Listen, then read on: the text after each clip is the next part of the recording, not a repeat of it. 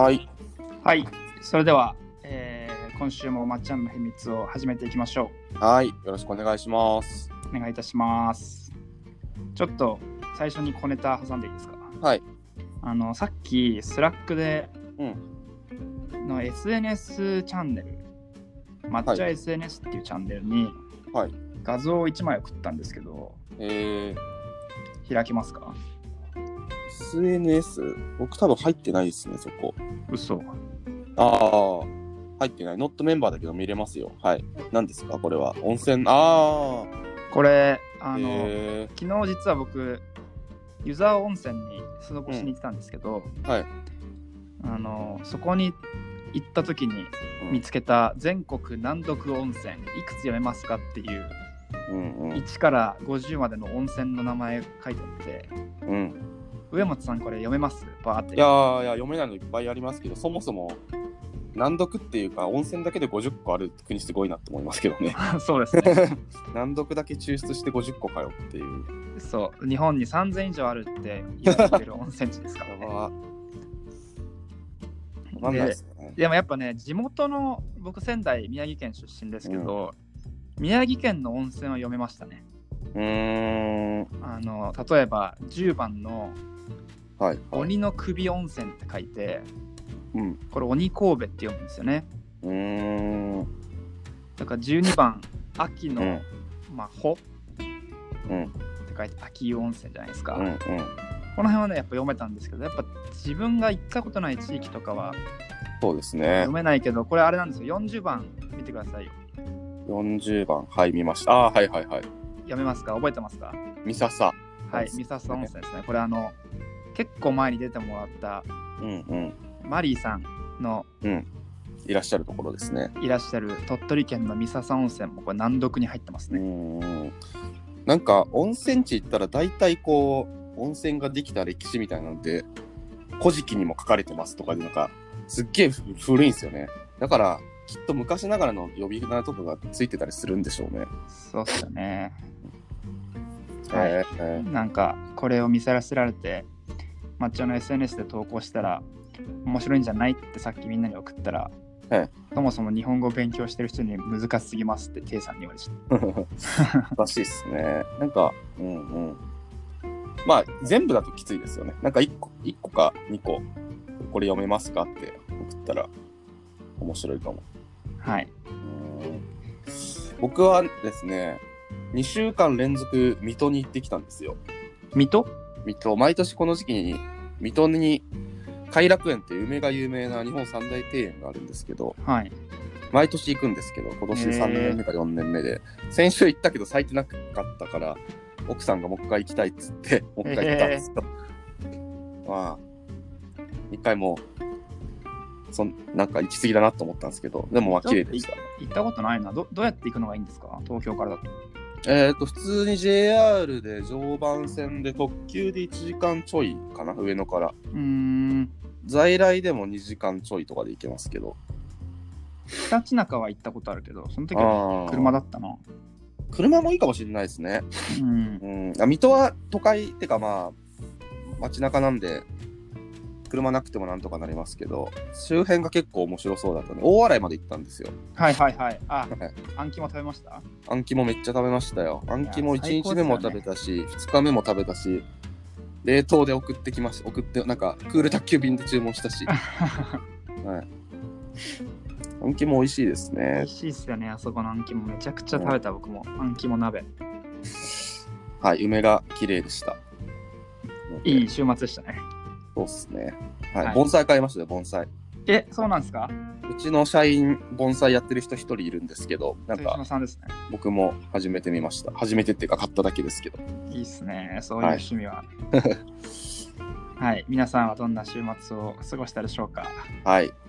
はい、ということでな、んでねえ、はいっ。と、先週の振り返りということで、瞬間インバウンドニュース、はい。今週も行きましょう。そうですね。インバウンドっていうか、まあ、日本全国的なニュースがいくつかあったんですけど、一つは、五輪が外国人旅行者の受け入れを、オリンピックですね。での外国人旅行者の受け入れを見送るんじゃないかっていう報道が出ました。今月中に決めるらしいんですけど、うんうん。えー見送りを前提で調整みたいな感じなので、まあ、外国人客来ないんじゃないかなって感じですね、オリンピックに関しては。はい。っていうニュースが出てて、まあ、なんなんですかね、びっくりしてる人もいたんですけど、うん。まあ、そう、そうでしょうねっていう人もちょっとインバウンド業界では増えてきてましたね。はい。うんうんうん一一般の方は、なんか当然なんか、そりゃそうでしょっていう意見も多かったんですけど、なんかインバウンド業界は期待してたけど、まあさすがに今年に入ってから、なんかなくなるかもねという風な意見が増えてきてたので、個人的にはまあそこまで驚いてないですね。うんなるほど。そうですね。どう思いました？外国人。いやー、なんかちょっと前、まあ、先週もなんかその温度感の差が出てきたみたいな話したじゃないですか。うん。でちょっと前は本当オリンピック頼みみたいなところはあっうんたけ。ど、だいぶ冷めちゃった感じもしますね。森さんのニュースとかもあったし。そうですね。国内的には。うん。なんか、そう、あと聖火ランナーが、TOKIO があ辞退したのが結構でかいなって思いましたね。なんか、はいはいはい。誰だっけな？最初誰だっけな？なんかちょこちょこ辞退する人が増えてきてて、まあそうだねと思ったんですけど、まあ割と TOKIO、TOKIO が決定的だった気がしましたね。福島、そうです福島ね。来る予定だったのに。うん。結構残念っちゃ残念ですよね。そうですね。まあ、ただや、なんか、なんなんですかね、日本政府的には、まあ、外国人旅行者を受け入れない代わりにやるみたいな。なはいなんか、やるのが目的になってきてるのか、なんかよくわかんなくなってきてますけどね。はいなんか。手段と目的が混同してきてる感はあるんですけど。まあ本来はね、あのスポーツの大会ですから、そうですね。スポーツの国際試合なわけですからね。うん。まあ、なんで、まあ、ただ、注目は浴びると思うんで、日本でオリンピック開催されましたみたいな、その辺は、なんか、えっ、と、インバウンド的には情報発信のいいタイミングなのかなっていうふうはふうには思っております。はい。はい。で、続いては似たようなニュースですね。1都3県で緊急事態宣言が再延長されましたね、東京都。これ僕結構意外でした、正直。ああ、そうですか。僕、うーん、延長されんのかなって感じではあったけど、よくわかんないですね。なんか、その夜にはい。東京都がえー緊急事態宣言延長を依頼みたいな、要請みたいなことがニュースが、うんうんニュースで飛んできて、はい。結構、へえって思った。ここでこうう、さらに、まあ、追い打ちをかけるみたいな感じなのかなっていうような印象を受けたんですけどね。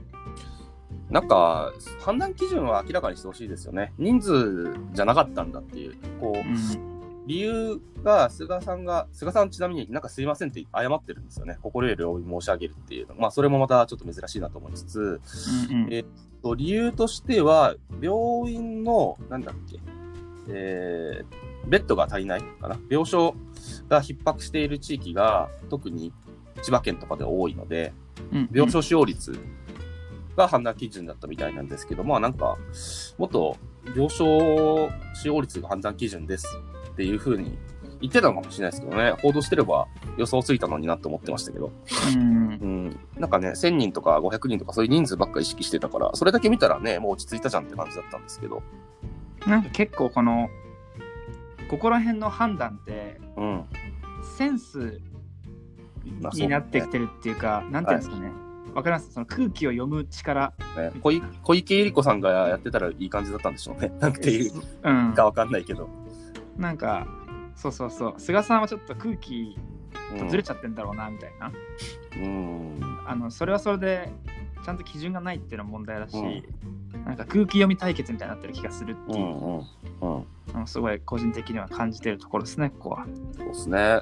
ま、なんで、うん、まあ、21日まで再延長は、なん、なんで予測しきれないところがあんまり良くないなって思います、引き続き。はい。うんで、ちなみに、まあ、僕、週、なんか、週末の報道とか見てたら、コロナが再延長になるっていう話について、まあなんか、コロナが抑えられる、抑えられないとか、え延長したから抑えられるのか、みたいな議論が多かったんですけど、なんかもっと少し周辺の影響についても考えた方がいいかなと思っていて、例えば野村総研は宣言が、えー延長されるだけで経済損失7000億円あるっていう試算出してて、まあ本当かよとは思うんですけど、この金額自体には。うんうん。失業者が3万人増えるんですよ。2週間の延長で。うんうんっていうニュースが出てたりとか、あとは、あのーこのラジオでも前々から言ってたビジネス渡航っていうところも、うん。はい。あの、引き続き停止が続くんですよね、それで。うんうんうん。まあ、あのー緊急事態宣言だけが理由ではないと思うんですけど、で、そうするとベトナムの方とか中国の方とかの労働者、働いてくださる方が来れなくなるから、多分業界、漁業とか農業とかでは人手不足でね、4月とかなんか忙しくなりそうですけど、で、なんかそのあたりもこう、なんていうんですかね、サイクルが回んなくなってきつつあるなっていう気がしますね。お金援助するだけじゃダメなんじゃないですかね、そろそろっていう気はしてます。なんか、お金ジャブジャブになっちゃって、そろそろバブル崩壊かみたいな、うん。あの、ニュースもちらほら出てきてるから、うん。なんかすんごいこれ、めちゃくちゃ簡単に、簡単なように言う、言うはやすしなんですけど、うん。それこそコロナであの雇用が雇い止めとかの、あのなってしまった人がうん。かなりの人数いるっていうふうなことじゃないですか。うん。ででその海外からの人手が来ないっていうことで、そこのなんか食の再配分じゃないですけど、うん。そういう斡旋うん。みたいなところがもっと表に見えてきてもいいのかなっていう気はうん。しますよね。で国内でそういった食をう。うんまく、配分することができればうん。海外の力にあの頼頼って、まあ、頼ってる部分あると思うから、うん。そういったところが再配分されれば国内で完結するんじゃないかって説もありますよね。そうっすね。なんか、そうっすね。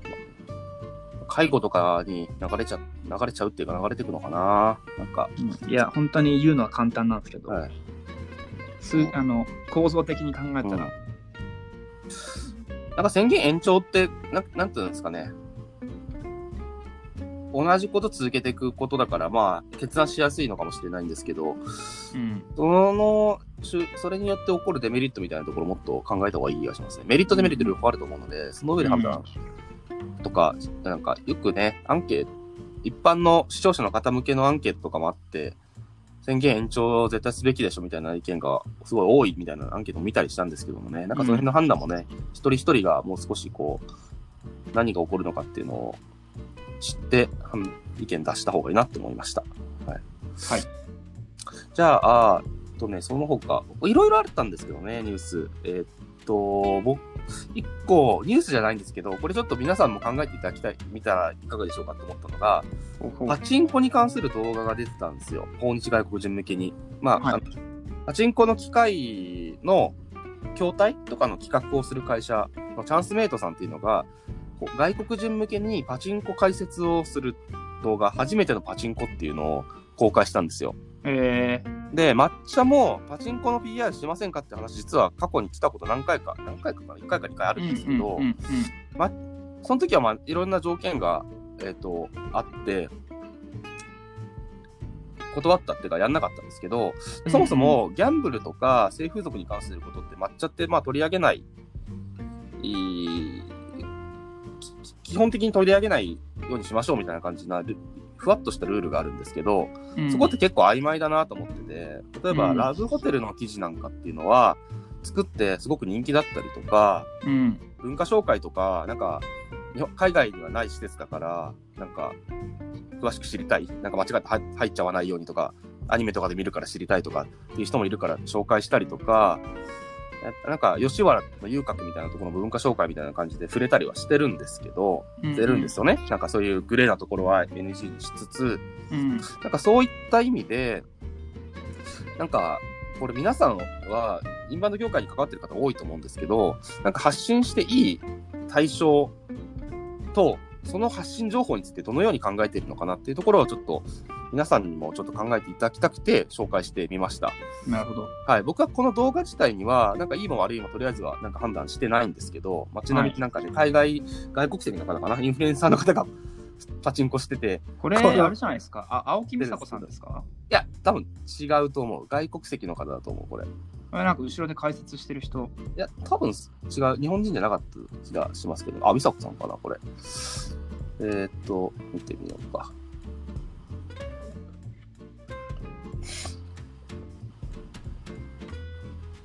あ、プレスリリースがあるんですね。はい、あります。何さんなのか、名前出てないな。はい。まあ、いいか。青木、あ青木美佐美佐子さんだ。ああ、そうですよね。オスロリのがモデルやってます。っていう動画やってて、あの、これ自体にはね、なんか、いいのか悪いのかよくわかんないんですけど、嫌だっていう人もいると思うし、まあ、はいパソコン文化だって思う人もいると思うんですけども、うん。僕としては3つ気になってて、まあ、ここの辺りの観光試験として打ち出すべきものとか、打ち出していっちゃいけないものっていうルールが、業界内で特にないよね、国からもっていう指針が。まあ、決めるべきなのかわかんないんですけど、なんか、それが、そのせいでこう、なし崩し的にいろいろ変なものにしちゃうこともあるかもしれないなっていう気がしております。うんうん。なんか、なんか例えば性風俗する国みたいな、思われるブランディングになっちゃったら嫌、だ人もいるだろうし、なんかそのあたりって規制した方方がいいと思うんですよね。韓国とかってパチンコ NG にしてるじゃないですか。その代わりなんかカジノ OK にしたりとか、まあなんかいろいろあると思うんですけど、あとは文化紹介ってっていう切り口でこの動画をやってるんですよね。日本、日本では昔から愛されている娯楽、パチンコを海外の方にも遊んでいただきたいみたいな文化を知ってもらいたい。で、僕らも結構やりがちなんですけど、文化紹介っていう切り口にしたら、割と何でも紹介できちゃうんですよね。で、安易だなと思って、自分たちでも思っていて、で、なんかお酒をみんなで回し飲みする文化とかも、国によっては NG なんだけど、こう、文化紹介だからあり、みたいな感じで紹介したりとかしてることがあって、そこ、それに、なんかその逃げ方ばっか選んでると、なんか日本紹介ってつまんなくなっちゃうから、なんか変えたいなっていうのと、これ8カ国語で展開してるんですけど、まあうん国によってギャンブル OK な国、そうじゃない国とか、例えば競馬なんかは文化として扱ってる国もあるあるけど、ギャン完全にギャンブルでて NG にしてますっていう国もあるし、なんか国によって紹介の仕方って本来もっとこのグレーなものっていうのは気使うべきなんですよね。うんうんうん。なんか多分、この動画まだそこまでは考えられてないかったりするので、そのあたりちゃんとね、なんかガイドラインがあるといいなっていうふうに思いました。お酒を、タイはお酒に関わる、タイでお酒に関するものを紹介する場合はこういう切り口にしてください。にえーと台湾に関してはこうしてくださいみたいなのが、もしあるといいなと思いました。なんか、うん日本日本酒の紹介でよくそれ感じるんですけどね。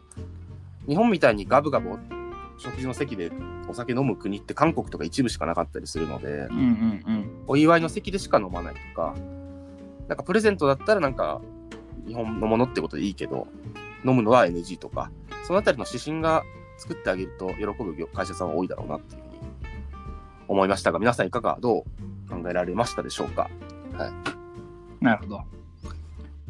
そうですね。まあ、僕の意見言い始めるとすごい長くなる気がするから、あんまり言わないけど、まあ、なんかいろんな意見はうん。ありそうだなって思うのと、なんかこういう、今これ見て思ったのが、これ日本国内から発信してるじゃないですか。うん。で、なんかこれを仮に、じゃあ、えっと、例えばアメリカの人とか、タイの人とか台湾の人が旅行して、その、うん。行ってみたっていう、うん。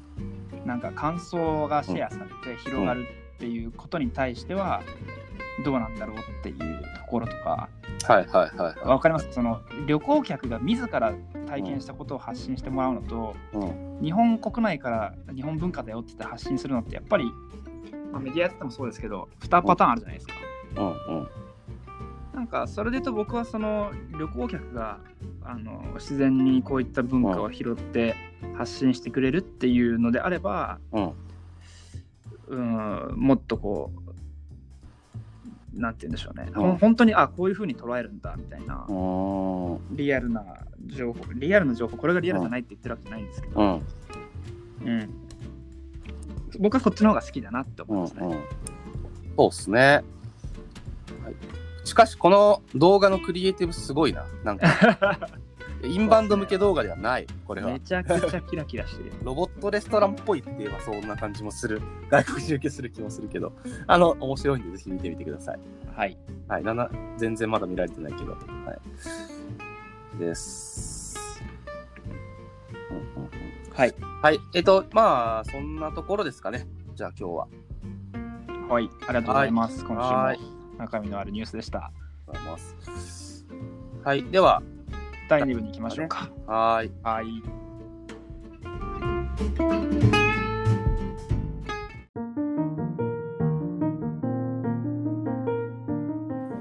はい。はーい。それでは第2部に行きましょはい。う。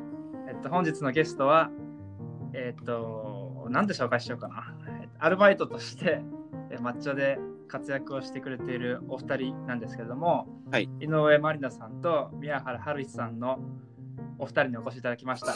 ようこそ、初の2名ですね。初のゲスト2人ですね。うん。はい。では、えーっと、じゃあちょっと一人ずつ自己紹介をしてもらいましょうか。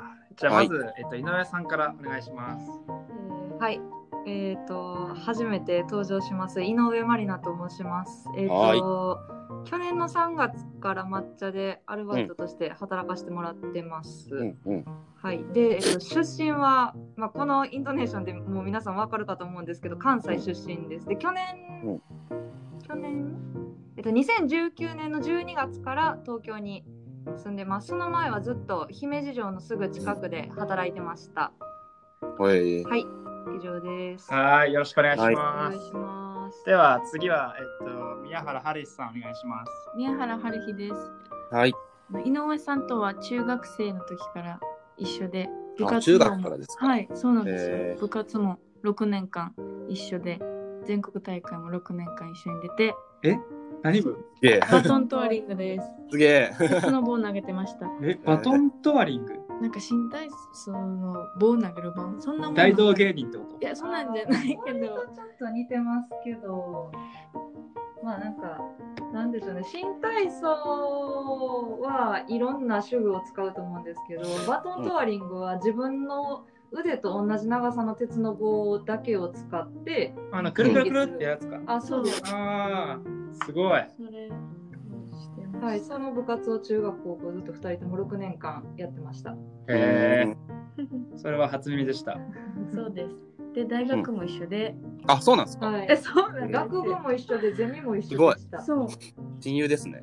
ね そうですでもあのキャラは全然違います。はい、そんな元気なお二人です。よろしくお願いします。お願いします。えっと、今日二人でゲストをゲストに呼んだのは、まあ、あの、今話していただいたようにお知り合いだからなんですよね。そうですね。で、ご紹介し、井上さんが先に入ってくださって、ご紹介ではい。宮原さんも入ってくださったことで、リファラルですね。リファラル採用。確かに。そうですね。あとね、これ今日一緒にランチ行ったんですけど、うんあの、なんだっけ、あれなんですよ。宮原さんは、えっと、兵庫に住んでいる、うん時に採用ってなったんで、初めての、なんて言うんでしょうね、東京近辺じゃないうんうん。採用確かに。なんですよね。今日はたまたま東京に、まあ、と今東京のオフィスから録音してますけど、東京、たまたま来てくる、上京したんでしたったまたまなんか、そうですね。けたまた1ヶまという月ぐらいいます。あ、そうなんですね。はいえー、だから普段は遠隔なんですよね。まあみんな今テレワークですけど。うん。そううなんんです。うんうん。なんか、す実は、あの、テイさんっていうタイ人の方いらっしゃるじゃないですか。テイさんは抹茶に最初入った時ってタイに住んでたんですようん。うんで、で、まあ日本来るんで、過去に日本にいたこともあるんで、なんで、まあ採用してください、みたいな感じだったはずえなんですけそうど。ですね。だから、すなんて言うんでしょう。リモート採用っていう点では、うん。あのオフィスに来ることなくうん。採用した初のケースみたいな感じかな。そうですね。でだから国をまたいで来てる。そうそう。えすごい。なんか、テイさんを除くとね、なんかそういった意味では、東京にいない、てか、オフィスに来れない状態でも、うん。はい。なんか、関わってもらえるようになってるっていうのは、なんか今っぽくていいなとうん思いますね。。それはすごい周りの人からも言われます。うんうんうん。じゃあ、なんか、はい、お二人に、それぞれ抹茶に入った理由みたいなところをお伺いしましょうか、井上さんから。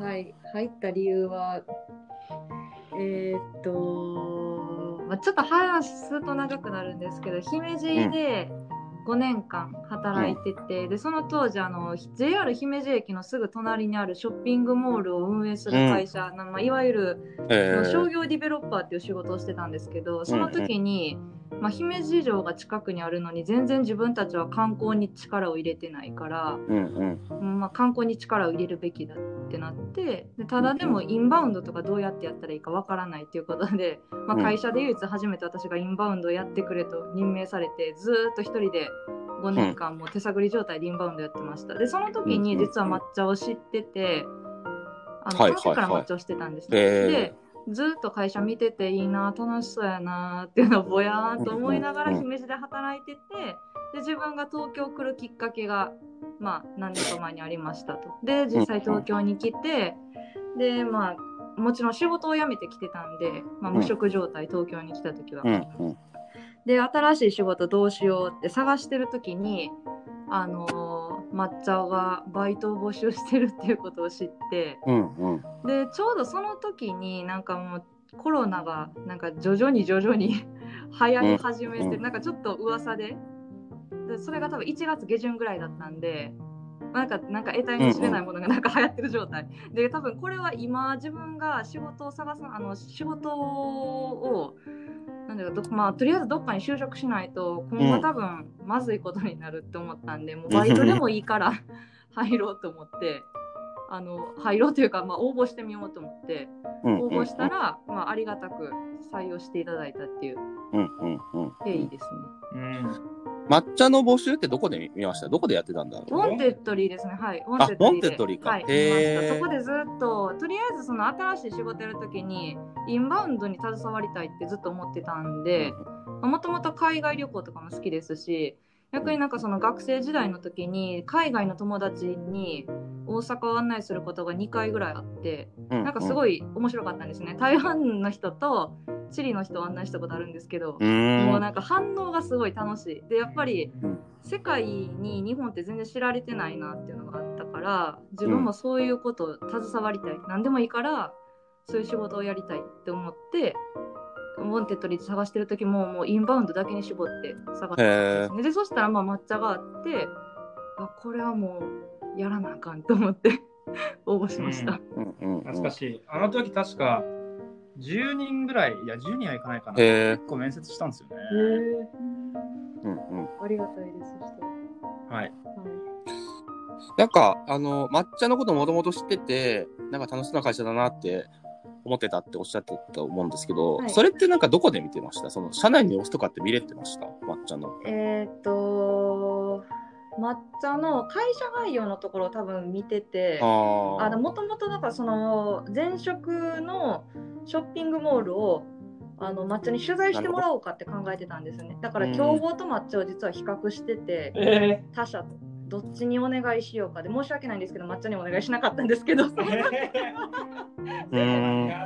ただでも会社概要とかを見ててあなんかすごいあの明るい会社だなと思ったんですねパッと見、うんうん。会社概要の雰囲気とかそのオフィスの雰囲気とか見てて、うん。なんかすごい明るそうって思って。でその後に多分その2年まあちょっと何年後か覚えてないんですけど何年後か後に東京であったなんかインバウンドサミットかなんかあのインバウンド業界の会社がいろいろ出展して、はい。うん。のとこに行って実はそこで抹茶のブースがあって青木さんと実はお話をしたことがあるあそうなんですか。そこで。はい。で青木さんのお話ししてるなんて言うんでしょう。雰囲気というかあなんかすごい熱意を持ってる人だなっうんうんていうのも思って、なんか抹茶っていい会社なんだろうなって、えはい実は思ってましたうんこのうん。番組、青木さんに聞かせてほしいです。ね。青木さんがあんまね、ブースに立立つ時間そこまで長くないから珍しいですあ。じゃあレアだったんですね私は。喜ぶと思います。へえはい、えということがありまはそういうエピソードで入ったわけですね。はいそうです、ハリスさんはどどんな経緯なんですか？本当にあの井上さんの話を聞いて。ーっていうのでもシンプルな答えなんですけどで私結構直感タイプで全く抹茶のこと知らなくて聞いてでも別にそんな何もあんまり深く調べなかったんですけど行きたいと思って。うん。であの募集する時にすごく皆さんの社員さんのノートとかもうはいはいはい載ってるじゃないですか、結構皆さんの読ませていただいて、うなんかんこう目標もあるけれど同じとこに向かってるけどあの個性もありながら向かってるとこは同じでっていうのがなんかいいなって、で熱い思い。うん。でもこうちょっと熱すぎへんっていうかなんていうの。あのな肉食すぎずう私結構ガツガツいってたから頼ってたりしてたんでなんかちょうどいい青木さんを筆頭に柔らかいうん。熱さがある会社だなっていうのがすごくあって、そうですね。入社してもそれはうん柔らかく優しく熱くっていう感じなるほど。はいよかったですね。まあ、ノートとか、あの、 Wantedly のブログとかやっといてよかったですね。なんか、うんめちゃくちゃ見ましたえー。はい、確かにそういうのやっぱ大事ですね。うんあの、インプレッションなくてもね、なんか継続的には、うん調べるタイミングがあったらそういう人たち見見てくれますもんね。うんそうですね。その時にね、何も情報がなかったら不安ですもんね。この会社大丈夫かなって思う。うんうん。はい。なるほど。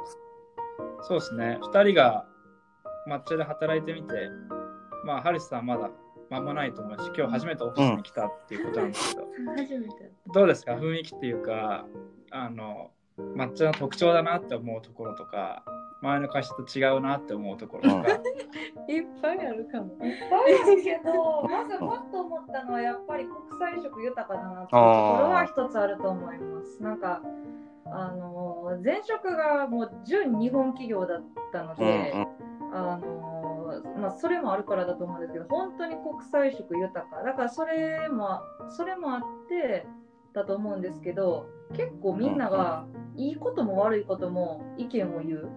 うんうん。そうかもしれないですね。そうですね。だからすごい活発だなって思いました。なんかあうんうんの発言とかが。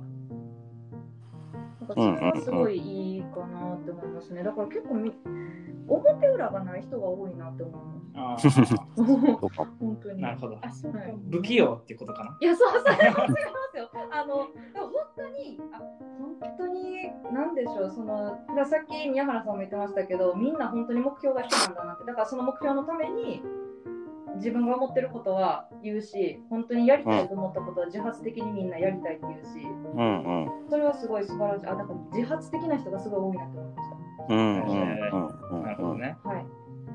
うんうんうん。ですね。なんか外部のとの会議とかセミナーみたいなこと言ったら本当に他の会社の人全然発言しないですもんね。なんかこんなこと言うとあれですけど、うちのいやでも分かります。前の会社もなんか、だから、前の会社の人聞いてないと信用してるんですけど、それを。あの前の会社の人も、あの、なんか、みんなやりたいことありませんか？とか、やっぱり面談もあったんですよ、上司との。半年に1回だったんですけど、でそこで、なんか次何したいんとか聞かれるんですけど、思い浮かばないんですよね。なんかそれって、うん。まあ、自分の性格も悪かったかもしれないですけど、なんか周りが結構消極的だったんで、うなんかこれって言っても。どうせ否定されるやろうなみたいなな自分が結構消極的な考えに走ってしまってた。っ。ていうのがあったんですけど、本当に抹茶に来てみんながもうあれもやったらいいんじゃないかこれもやったらいいんじゃないかこれは絶対違うとかなんか何でも言うから結構自分もすごい言いやすいっうんうんうん。ていうのは思いました。えー、嬉しいですね。は多分国際色豊かっていうのがあるのかなるほど。はい思います。うんうんうんうん。